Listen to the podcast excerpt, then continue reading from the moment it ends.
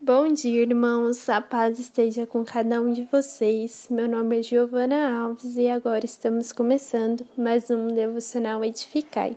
Hoje o nosso devocional está em 1 Tessalonicenses, capítulo 5, versículo do 12 ao 28, as instruções finais. Nesse capítulo, é, Paulo vai falar para nós respeitarmos todos aqueles que que se esforçam no nosso trabalho, que trabalham na nossa igreja, os nossos líderes, os nossos pastores, que nós realmente possamos valorizar o trabalho deles, respeitá-los, né?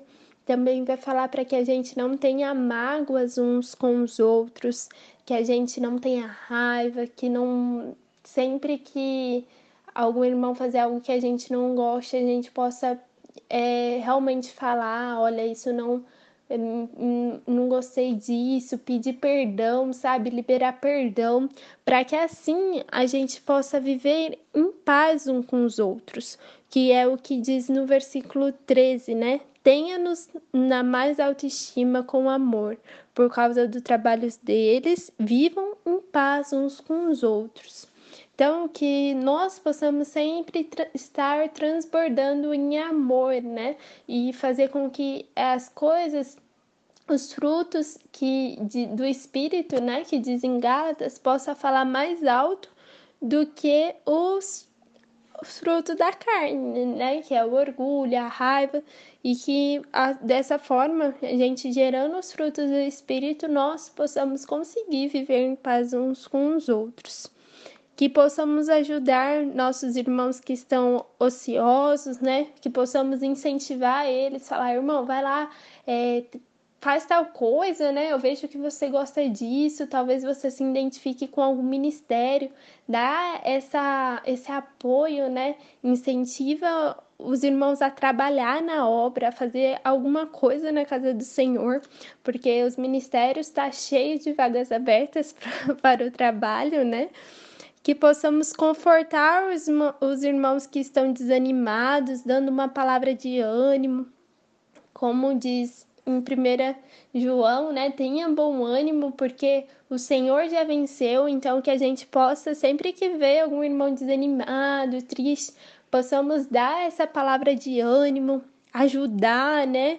Ver se o irmão está precisando de alguma coisa, perguntar se está tudo bem, é, auxiliar os que estão fracos né, na fé, que possamos ajudar eles a criarem raízes. E é mesmo nos dias maus, né, nos dias que a gente vê que não vai estar tão bem assim, que a gente possa uns fortalecer os outros, né, um ajudar o outro.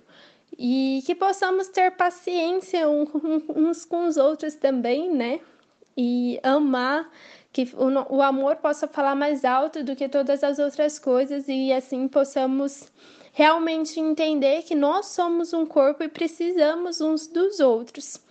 E que nós também não venhamos retribuir o mal com o mal, mas sempre é, fazer o bem, independente de qualquer coisa, e estar dispostos a ajudar.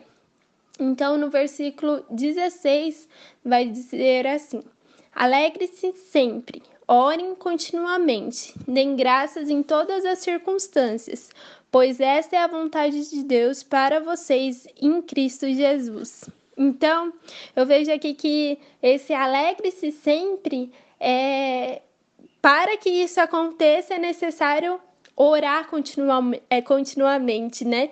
E sempre agradecer ao Senhor, independente se estamos passando por uma coisa boa ou uma coisa ruim, que em todas as circunstâncias nós possamos agradecer, dar graças ao Senhor e entender a vontade de Deus entender que essa é a vontade de Deus para a gente.